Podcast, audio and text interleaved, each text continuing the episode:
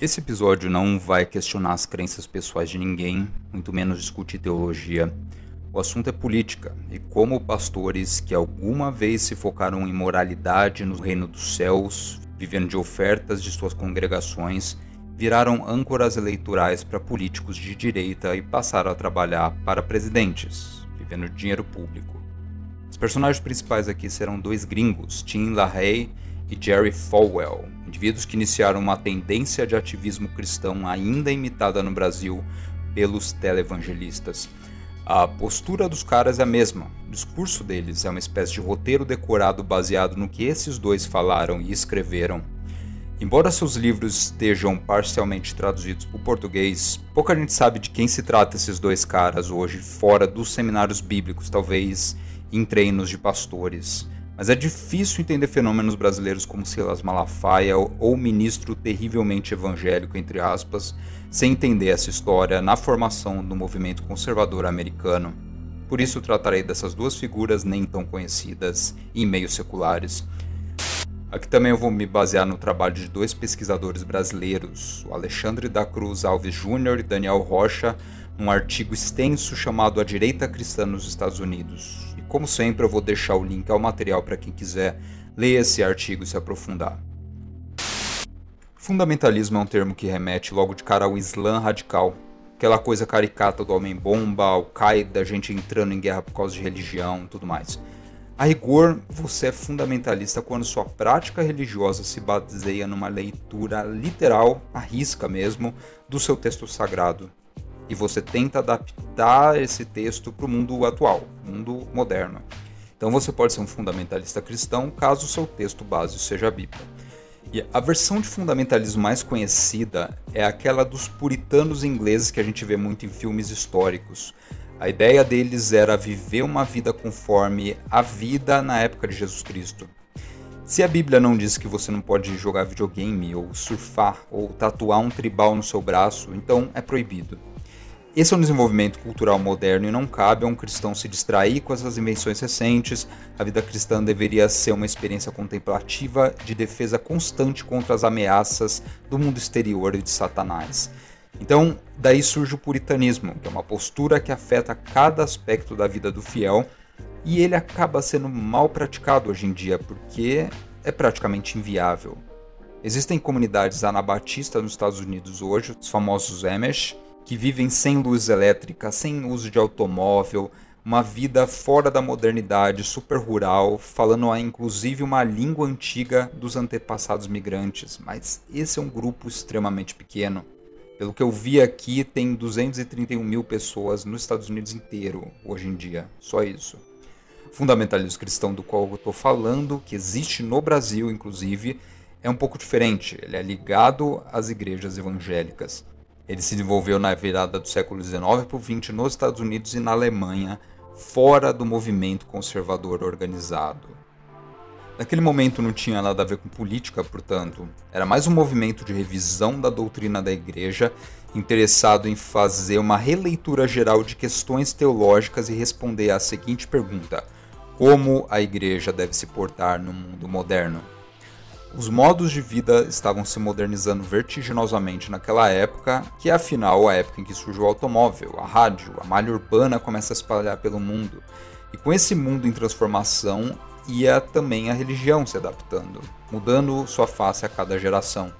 Vários pastores acabaram fazendo um malabarismo argumentativo para adaptar sua doutrina, desenvolvida há milênios, para os paradigmas científicos do mundo moderno. Então a saída para muitos pastores foi começar a explicar que as histórias do Velho Testamento, coisas como o mundo ter sido criado em sete dias, ou a Arca de Noé, sei lá, são todas narrativas metafóricas, com apelo para uma imaginação mitológica comum à época em que foram escritas. E realmente, se você lê os gregos, os persas, os chineses antigos, também você constata que esse pessoal escrevia a história dos seus povos misturando a narrativa, forças sobrenaturais, animais falantes, eventos impossíveis de acontecer no mundo físico. E se o cristianismo quisesse ser levado a sério numa era científica, teria que admitir que suas histórias não tinham intenções de ser interpretadas literalmente. O que importava era mais a moral da história, digamos, conteúdo ético e de fato religioso e como ele poderia servir como um guia moral da comunidade. Houve resistência por parte dos que insistiam numa interpretação literal mesmo do texto sagrado e que não aceitaram essa modernização. Eles não aceitavam, por exemplo, que as escolas ensinassem teoria da evolução do Darwin. Esses são os fundamentalistas. Então, em 1923, houve um caso emblemático ligado a essa briga, em que um professor escolar chamado John Scopes colocou o estado do Tennessee na justiça, pedindo que fosse proibido a qualquer instituição pública ensinar a teoria da evolução para a criançada. Pois é. A alegação dele é que aquilo feria a liberdade de culto garantida pela Constituição, que é um argumento juridicamente bem fraco, mas o Scopes era um daqueles caras que não podia ouvir uma ideia que destoasse das suas crenças e logo ver seu mundo ameaçado. E a mídia, é claro, se aproveitou daquele caso de justiça curioso para transformar o tal do julgamento de Scopes em um circo. A condução do caso foi desastrosa em todos os frontes. O próprio juiz não devia estar muito afim de trabalhar na ocasião e deixou que as discussões desviassem de um tratamento sobre questões do sistema educacional do Estado e virasse um debate a sério entre duas afirmações. O homem tem um ancestral comum com o macaco versus o Deus bíblico criou tudo no universo e devemos ensinar isso para as crianças. Houve uma tentativa de explicar que as teorias de Darwin não são dogma religioso, né? são só hipóteses pautadas em observação empírica rigorosa, em longos estudos de genética e tal, e que a hipótese da criação divina sequer é uma hipótese, é só uma crença. E a mídia adorou aquela comédia, passando a chamar o caso Scopes de O Julgamento do Macaco. O jornal The Baltimore Sun colocou o maior satirista vivo do país para fazer a cobertura, um cara chamado H.L. Mencken, e esse foi o primeiro julgamento a ser transmitido em rádio nacional e até hoje é um dos mais famosos da história por lá. Em suma, o caso Scopes foi um papelão. Os fundamentalistas saíram derrotados e humilhados publicamente e acabaram se afastando dos debates públicos por hora e ficaram assim por décadas. Institutos bíblicos e escolas cristãs viraram meio que um berçário de ideias anti-evolucionistas, mas guardaram todas essas ideias para si.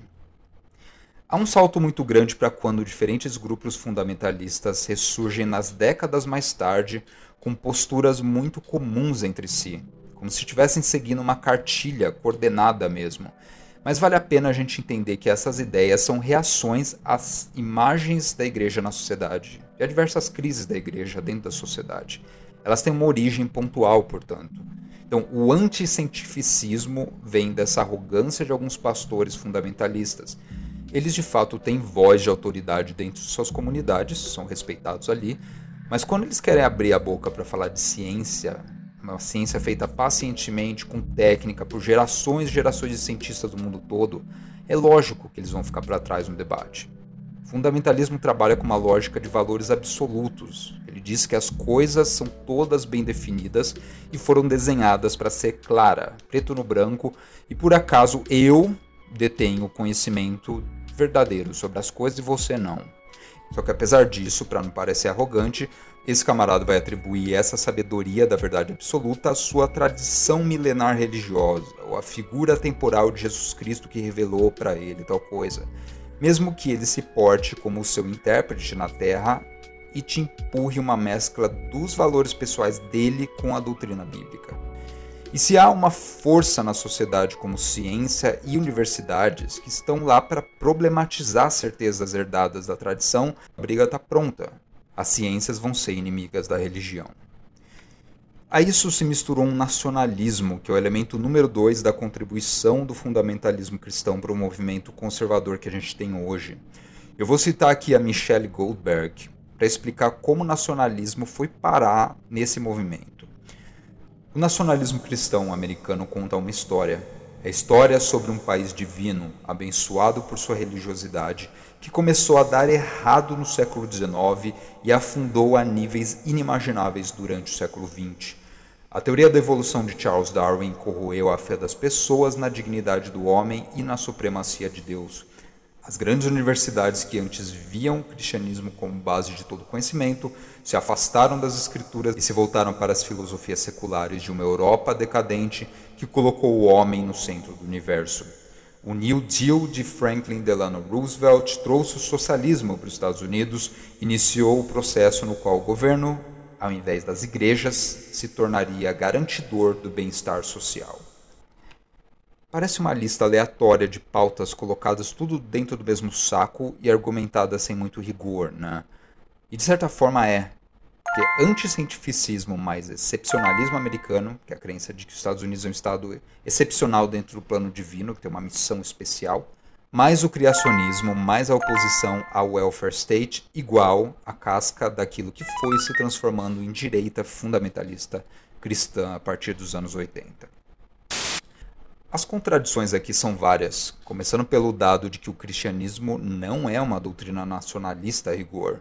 Jesus Cristo foi um dissidente dentro do Império Romano, defensor da criação de uma comunidade de pessoas unidas pela crença, não pela nacionalidade, pela cor de pele ou qualquer coisa do tipo. O nacionalismo de pastores fundamentalista é algo que eles herdaram de outros cantos, de suas formações talvez, e quiseram passar para frente.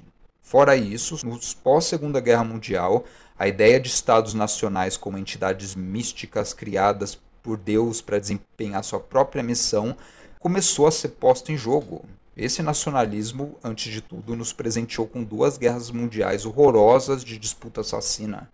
Portanto, essa ideia de Estado Nacional teve que cair.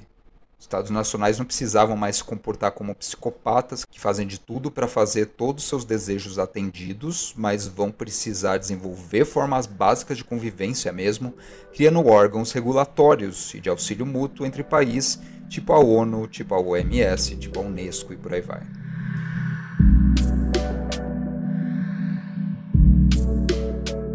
E como um fundamentalista cristão pode ser contra isso? A resposta mais fácil é dizer: conservadorismo não é coerente. Por ser um movimento pautado em meios e ordens pessoais, cuja história não é lida ou discutida pelos seus defensores, uma ideia escrita lá nos anos 50 que foi repetida demais acaba se colando aos preceitos conservadores e assumindo um ar de naturalidade. Então, os próprios defensores do conservadorismo mal acabam notando isso. Como a gente não se contenta com respostas fáceis, eu vou sugerir que uma chave para entender a ligação desse anticientificismo inicial com um nacionalismo cristão de direita mesmo é um cara chamado Tim LaHaye. O foi um televangelista e autor de 84 livros. Um desses livros chama The Battle for the Mind, de 1980, e funcionou como um divisor de águas na história daquele fundamentalismo ainda preocupado em brigar contra as ciências e com os irmãos mais modernos. Seus livros e sermões acabaram movendo ânimos e receios de pessoas não politizadas dentro das igrejas para uma postura conservadora e não só tradicionalista. Foi um livro escrito num contexto eleitoral muito específico. Foi escrito contra Jimmy Carter e pró-Ronald Reagan, do Partido Republicano, e a gente falou um pouco sobre essa eleição no episódio retrasado. Foi aqui que se deu, aliás, um grande renascimento do Partido Republicano. E no livro ele começa traçando o perfil de uma suposta elite humanista que seria composta por 275 mil pessoas dentro dos Estados Unidos. Eu sei lá de onde tirou esse número, tá? Mas mais tarde em sua carreira ele acabou chamando essa elite de Illuminatis. Eu não estou tirando sarro. No final de sua vida ele estava bem vidrado em teorias das conspirações. E os tais humanistas preencheriam postos em departamentos universitários, conselhos de educação, na mídia e no governo e teriam uma missão de espalhar suas crenças seculares pelo mundo. O problema com essa rapaziada, diz o Larry, é que, em vez de defender a doutrina da perversão inerente a todo ser humano, eles acreditavam que a humanidade é inerentemente boa. Que é mentira, na verdade, acho que na história da humanidade só o Jean-Jacques Rousseau achou que isso faria sentido, né? mas enfim, ele fala que todo humanista acha isso. Além disso, eles acreditam que a sociedade precisava de reformas internas para dar uma chance para todo mundo, sem contar com a graça divina. Então entram no livro dele uma salada de objeções contra feministas, contra negros lutando por direitos civis, que era gays querendo se casar no papel, e tudo isso junto levaria ao enfraquecimento do papel regulador da igreja dentro da sociedade, entregando tudo de mão cheia para o Estado, Estado laico, que é um Estado humanista controlado por 275 mil fulanos interessados em minar o cristianismo, por aí vai. Eu vou encurtar o conteúdo do livro porque ele é um delírio sem fim, mas o autor chega numa parte e diz que existe um plano humanista para diminuir a população mundial, além dessa coisa toda de enfraquecer a igreja colocando tudo no colo do Estado. E ele diz que os humanistas creriam que a população mundial é numerosa demais que, portanto, deve ser diminuída via aborto, eutanásia e suicídio assistido. Isso porque eles não teriam a crença cristã da santidade inerente ao ser humano feita à imagem e semelhança do divino. E um sinal de que o mundo moldado por humanistas é um mundo que está se tornando cada vez mais presente é basicamente observar a cultura dos anos 80, a cultura do heavy metal, da pornografia disponível em qualquer banca de jornal, uma cultura que justifica e encoraja o adultério no cinema, a homossexualidade, a glamorização da maconha e dos narcóticos. Até nas igrejas, o Lahey acaba identificando uma invasão sorrateira do humanismo, e eis que ele defende um método para identificar os verdadeiros cristãos dos falsos, a ideia do renascer em Cristo. Essa é uma ideia que originalmente ele chama da ideia dos Born Again Christians. É algo que define fundamentalistas cristãos de várias denominações no fundo.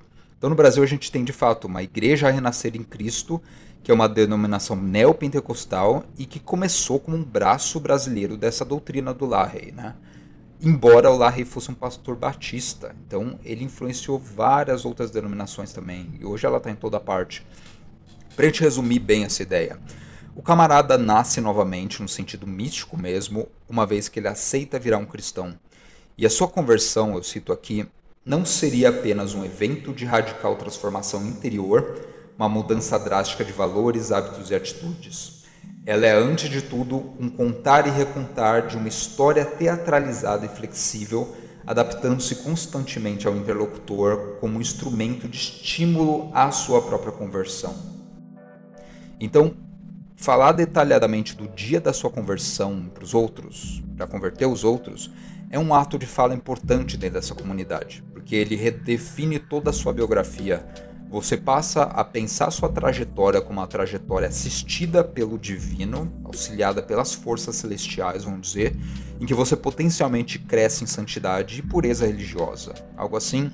Essa é uma ideia, de novo, derivada do pietismo alemão lá no século XVIII, né? uma ideia antiga que foi recuperada aqui. É necessário, portanto, um comparecimento constante desse fiel nos cultos da igreja. Ele precisa mostrar que ele está levando a sério a religião dele. E ele também vai mostrar o compromisso dele dando dízimo todo mês, na frente de todo mundo. Além de uma constante renovação de atitudes bem embarcada para todo mundo assistir, frente a eventos do mundo profano. Afirmações de fé vão se dar como se fosse um diálogo indireto de uma pessoa com o resto da congregação. Então, no culto desses born again Christians, as pessoas vão sendo convocadas para orar alto, para estrebuchar no chão, para dar testemunho, como eles chamam, que é basicamente falar sobre a sua vida, né, sobre experiências de vida pontuais, para receber o Espírito Santo e falar em línguas caso você seja pentecostal.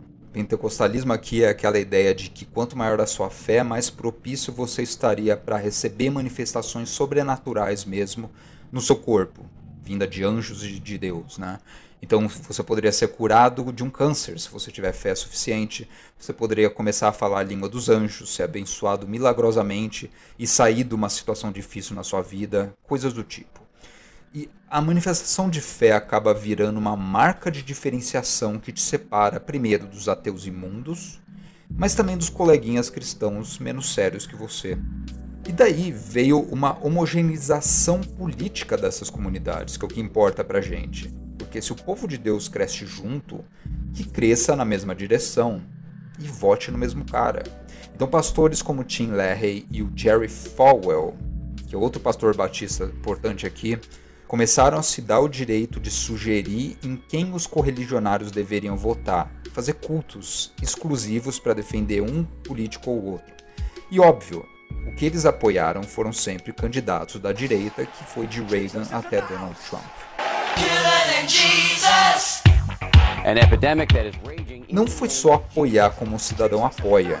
Aqui chegou ao nível de o cara mandar uma carta para todas as igrejas da Califórnia em 1979, que é o caso do Falwell, pedindo que os pastores dessem cultos específicos falando sobre como Ronald Reagan é um enviado de Deus para tirar o mundo das garras de Satanás. Em 1980, Reagan é eleito. Reagan não agradou a direita cristã apenas no terreno da retórica. Durante seu governo, figuras de destaque entre os fundamentalistas ocuparam cargos no governo federal, como o parceiro Francis Schaeffer na luta contra a legalização do aborto. Everett Koop para o cargo de Surgeon General e Robert Billings para um importante cargo no Departamento de Educação no governo norte-americano, sendo responsável pela coordenação dos seus 10 escritórios regionais. Making the ching -ching. E eis o lobby cristão.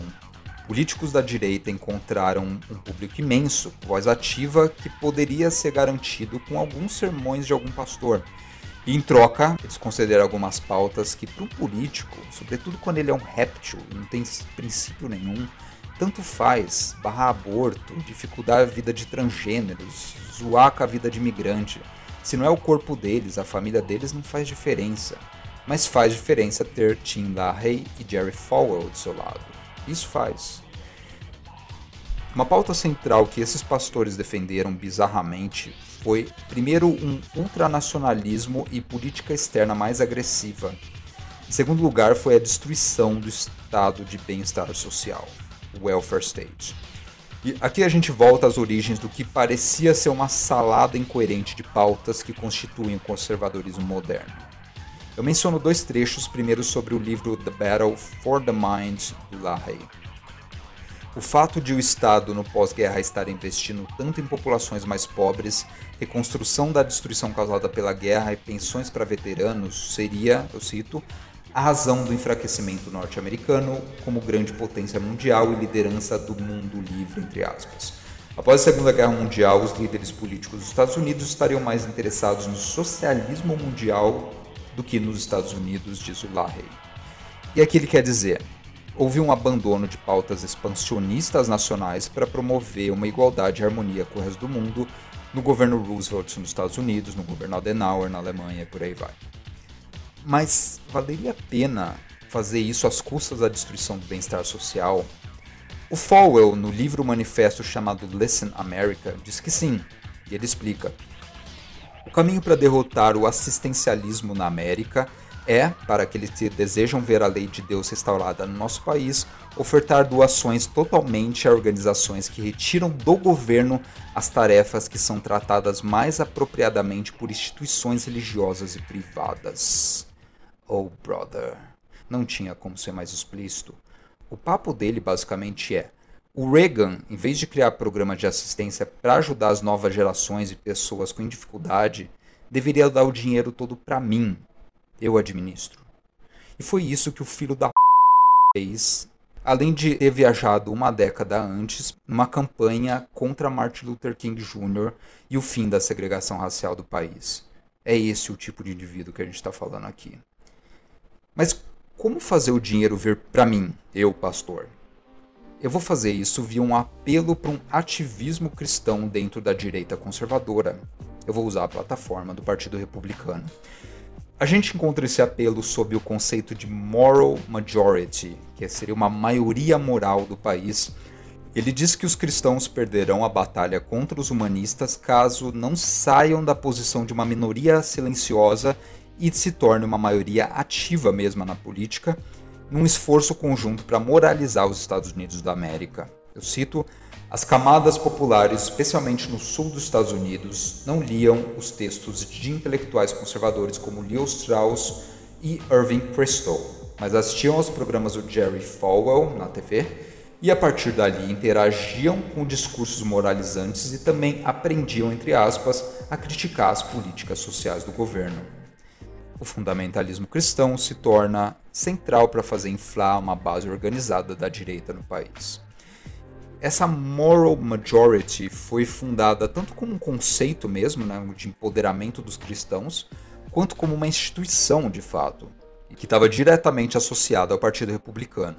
E ela se definia como uma instituição pró-família tradicional, pró-vida, pró-Israel e organizava grupos diferentes para protestar publicamente contra o casamento entre pessoas do mesmo sexo, aborto, divórcio, as pautas que a gente conhece de sempre.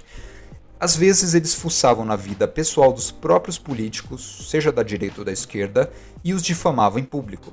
Eles se punham como um exemplo moral para o país. O grupo durou os dois termos de Ronald Reagan e se desmanchou em 1989, em partes porque colocar o Reagan e seus associados evangélicos no poder não transformou os Estados Unidos num paraíso de moralidade, mas transformou do país da guerra contra as drogas, mais perigoso, mais desigual e com uma polícia cada vez mais assassina e mais segregacionista. Essa foi a época da epidemia de crack, minha gente. O negócio foi tenso lá. E, consequentemente, o apoio financeiro à Moral Majority acabou diminuindo drasticamente. O Jerry Falwell, seu líder, deu um discurso de fechamento oficial dessa instituição na cidade de Las Vegas, Nevada, fazendo uma previsão que, no fundo, se tornou verdadeira. Nosso objetivo foi atingido. A direita religiosa está solidamente situada e os conservadores na América chegaram para ficar por muito tempo. Não precisa cavocar muito para identificar o que é conteúdo conspiracionista nas ideias do LaRey e do Falwell. É fácil tirar sarro dos aspectos que são obviamente o pavor de dois velhos perante o mundo moderno, mas vamos pensar nesse apelo pela retomada de comunidades, que explica muito bem o sucesso do fundamentalismo cristão no Brasil também. Explica como o pacote completo do cristão conservador, nacionalista, ante tudo que for diferente dele, chegou aqui também para ficar. A primeira informação a se considerar é a seguinte: quando esses caras começaram com seu ativismo, os movimentos sindicais, depois os, os, movimentos dos direitos civis, as feministas, os hippies, as subculturas jovens que foram até os anos 80, eram tendências bastante fortes que estavam criando comunidades fora dos meios de convivência tradicionais para a maioria dos jovens, que é a escola, a família, a igreja, o trabalho.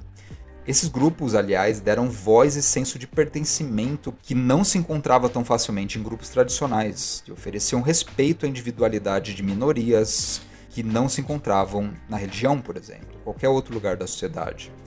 O LaRey e o Falwell se esforçaram para reconquistar esse público que estava escoando e até hoje escoa dos bancos da igreja para grupos de interesse diversos. E as suas fórmulas foram muito parecidas à fórmula dos sindicatos lá atrás, uma época que a gente tinha de fato uma malha imensa de trabalhadores fabris organizados e partidos de esquerda forte mesmo. E essa é uma fórmula de geração de solidariedade entre pessoas que vieram de vários caminhos da vida. Você vai unir elas a partir de um princípio, não a partir do que elas têm em comum ou não. E as igrejas reforçaram sua própria função de espaço comunitário, em que você é parte valorosa de um corpo místico e as pessoas te abraçam no culto só por causa disso. Elas precisam te conhecer. E existe um ritual reforçado na literatura pastoral dessa época, foi retirado inclusive da tradição cristã afro-americana, que é o ritual de lembrar do aniversário de todo mundo, de abraçar aquela velhinha viúva que vive sozinha e não conhece ninguém. Então você vai coordenar grupos que fazem visitas a pessoas desassistidas, a gente passando por dificuldade, isso não existia na igreja de Lutero, isso não existia na extremamente elitista igreja holandesa do século XVII, por exemplo. Isso foi uma estratégia pontual de igrejas evangélicas para reganhar seu público. E quando muito, essa função de intermediação da comunidade era desempenhada por padres em vilarejos pequenos. O catolicismo tem também seu papel nisso. Mas o desenvolvimento dessas práticas começou a ser pauta mesmo nas igrejas batistas presbiterianas e no movimento pentecostal como um todo, nos Estados Unidos, depois na América Latina. Como estratégia, ela é algo positivo. Ela dá motivo para um monte de gente viver, não é negativo essa força comunitária. E nem todo mundo dentro do corpo da igreja precisa dessa atuação. Eu não estou falando que o único motivo para alguém estar na igreja é receber algum afeto que lhe falta em sua vida vazia. Isso seria uma interpretação ridícula. A igreja, sobretudo essas mega churches, as grandes igrejas que vão surgir nos anos 50, é um corpo multifunção. Ele resgata esse tipo de união comunitária para quem precisa, e oferece outros serviços ou funções para quem não precisa disso. Qualquer forma, para muitas famílias que liam no jornal diário sobre guerra no exterior, grupos minoritários pedindo seus direitos, violência urbana, epidemia de drogas, etc., essa ilha organizada e multifuncional no meio de um caos foi o lugar em que pareceu adequado criar seus filhos. Pareceu o último refúgio de ordem e decência numa sociedade doente. E agora, cá entre nós, se comunidades religiosas são de fato esses lugares maravilhosos que fogem da violência do mundo, é outra história. A minha experiência diz que não, via de regra. Algumas, inclusive, são inferno na Terra para qualquer criança que ouse questionar qualquer princípio doutrinário. Isso é o caso clássico dos testemunhos de Jeová, dos Mormons. Outras já são menos coercitivas, então vai variar muito. Essa é a história da vida familiar de uma renca de gente. E nunca nos esqueçamos, começou com um impulso utópico para a criação de um espaço de moralização da sociedade, mas culminou numa direita ultraconservadora que faz arminha com a mão e deseja a morte de ateu, de feminista, de gay. A mega church, essa mega igreja, é uma espécie de vila organizada em torno da igreja, oferecendo alternativas a ofertas sociais, educacionais e culturais encontradas na cultura mais ampla. E as mega churches dão grana, muita grana mesmo. Seus líderes se apossaram de parte dessa grana e compraram, a partir dos anos 80, emissoras de TV, de rádio, editoras, no Brasil também. Hoje, a segunda maior emissora de TV brasileira, Record, está nas mãos do Edir Macedo. A gente tem a Rede TV também. E além disso, a gente tem 22 emissoras de TV que são exclusivamente voltadas à programação católica ou evangélica. E eis que, meio século depois daqueles Monkey Trials lá de trás, comunidades evangélicas mais pujantes começaram a se pôr como agentes políticos aptos a combater o crescente secularismo das instituições e a defender seus próprios interesses financeiros, é claro. E qual foi o resultado disso para o Brasil? Ele não promoveu uma moralização da política, isso é certo. Meio que o contrário disso, na verdade. Matéria do Guilherme Galvão Lopes de 2015, chamada Por que os evangélicos não mudaram o Brasil? 25 dos 72 parlamentares que tiveram recomendação para abertura de processo disciplinar por envolvimento no escândalo dos sanguessugas eram evangélicos. Matéria de Gabriel Castro e Marcela Matos, de 23 de março de 2013, chamada Vinde a mim os eleitores, na revista Veja. A bancada evangélica também não foge à regra do Congresso Nacional quando o assunto são denúncias de corrupção. Dos 73 integrantes na Câmara, 23 respondem a processo no Supremo Tribunal Federal, STF. E tem mais. Malafaia foi indiciado por lavagem de dinheiro como colaborador de um esquema de corrupção envolvendo royalties da exploração mineral. Making the chin -chin. Flor de Lis teve o um mandato cassado pela Câmara dos Deputados e foi alvo de um pedido de prisão hoje pelo Ministério Público aqui do Rio de Janeiro. Ela é apontada como a principal mente por trás do assassinato do marido dela, o pastor Anderson do Carmo, esse crime que ocorreu em 2019. E nada indica que isso está perto de acabar. Bolsonaro aproveitou para reiterar um compromisso de campanha. E esse espírito deve estar presente em todos os poderes. Por isso, o meu compromisso. Poderei indicar dois ministros para o Supremo Tribunal Federal. Um deles será terrivelmente evangélico. Essa não é a posição de todos os cristãos, é lógico que não. A gente falou no último episódio como os próprios membros mais extremos, com poder político mesmo, vindo da direita partidária, acabam abafando as vozes e até perseguindo cristãos progressistas, fazendo de tudo para dar a entender que eles não existem e não representam a comunidade. Essa é uma briga que eles vão ter que resolver. Mas recomendo checar aqui uma entrevista recente do Davi Lago para o Hub. A bancada evangélica no Brasil ela é muito imatura, né, para dizer o mínimo, à toa. Mas infelizmente ela é desqualificada. Tem é, uma visão muito reduzida, muito nivelada por baixo do que é o Brasil. E muitos ali se alimentam de escândalos para serem eleitos. Eles é o que a gente é, cria, né, um factoide. É quando você cria uma polêmica para se beneficiar da própria polêmica que você criou. Porque o, o cristão, a política para nós, ela é uma ferramenta, ela não é a salvação do mundo. Com certeza. O cristão ele não messianiza e nem demoniza a política. Essa é uma voz minoritária dentro da comunidade, porque o Brasil joga sempre no nível hardcore, a gente sabe disso. Não é esse camarada racional que representa a comunidade evangélica aqui, é o pastor Valdemiro. Eu fecho aqui com a citação do Eric Foner. Quando as ideias conservadoras começaram a circular, os liberais as explicaram como uma reação transitória de pessoas alienadas, psicologicamente perturbadas ou carentes contra a própria modernidade, entre aspas. Para as batalhas contra o comunismo, escritores como Russell Kirk e Richard Weaver rejeitaram relativismo, entre aspas, que supostamente corroeu a autoconfiança no Ocidente e fizeram uma convocação pela reafirmação de valores absolutos fundamentados na religião e noções atemporais de bem e de mal. Relativismo, de fato, é uma palavra-chave que causa arrepio nos conservadores. Eles odeiam isso. E ela é parte de um princípio científico moderno também, em outro contexto. As ciências trabalham com o aperfeiçoamento gradual do conhecimento e usam ceticismo como um método. Ele não é um fim em si mesmo, ele é um método para chegar a alguma coisa. E com esse método que você faz vacina, que você escreve livros decentes, que você constrói carros que funcionam. Mas tem gente impaciente também, que acha que encher a boca para cuspir a primeira grande verdade que aparece na cabeça funciona, porque isso dá segurança para elas. A contradição que a gente tem aqui é que não é porque você assume que tem valores bem fundamentados e bate no peito por isso que você sabe o caralho que você está dizendo.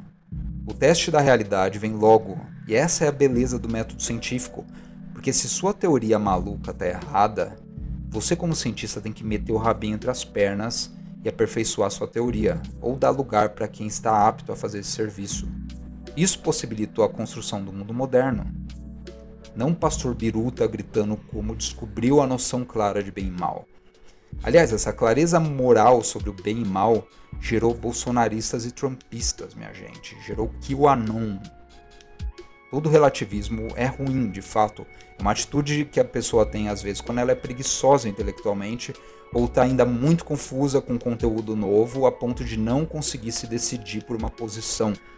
Mas confusão mental de maluco que se julga cheia de razão e só faz bobagem é péssimo também. Principalmente se ele está em posição de poder. O mundo é um lugar menos simples do que essa decisão parece fazer crer. Tem mais uma renca de coisa para falar sobre fundamentalismo cristão. Outros episódios tratarão de anticomunismo dentro da igreja, homossexualidade, aborto e tudo mais. Só que, como amanhã, 8 de março, é Dia Internacional da Mulher, eu deixo aqui minha solidariedade a todas vocês mulheres, biológicas ou trans, por esse dia de conquistas históricas e insubmissão à infâmia do mundo e das elites. Na nossa editora, nós vamos dar um cupom de desconto de 30% a qualquer livro escrito por mulheres no nosso catálogo. Então tem as obras completas da Eleanor Marx, que foi uma importante socialista envolvida com a criação de uma versão socialista do feminismo mesmo no século XIX mais duas autoras afro-americanas, a Harriet Jacobs e Harriet Wilson, mais a pesquisadora brasileira Rafaela Fernandes, que tem um livro importantíssimo sobre a escritora paulista Carolina Maria de Jesus. O endereço da loja aetia.lojaintegrada, tudo junto, .com.br. Essa promoção vai durar uma semana exata. Além disso, os próximos dois programas serão sobre mulheres no conservadorismo e o antifeminismo. Então a gente vai falar da Liga das Donas de Casa na Califórnia nos anos 40, sobre Phyllis Schlafly, sobre feminismo de segunda onda e o movimento Stop IRA. Esse episódio foi escrito por Jacó e usou referência ao artigo magistral do Alexandre Guilherme da Cruz Alves Jr. e Daniel Rocha chamado A Direita Cristã nos Estados Unidos, Tim LaHaye, The Baltimore Sun, Michelle Goldberg, Jerry Falwell, Patrick Allett, Associação Nacional de História, Revista Veja, Hub Podcast, Repertório Xadrez Verbal, Eric Foner, Meteoro Brasil, CNN Brasil, canal da Câmara dos Deputados e The Juice Media. Nós recomendamos também dois vídeos do canal Meteoro Brasil. Um se chama Quem é Silas Malafaia, outro se chama Quem é Edir Macedo, para a gente entender um pouco melhor o contexto do Brasil, como essas ideias lá do Tim LaHaye migraram para cá e são aplicadas até hoje. E se quiser apoiar nosso trabalho, nós somos também uma editora, como mencionei, cheia de material de ficção traduzida e teoria política. Chega no nosso acervo no endereço aetia.com.br.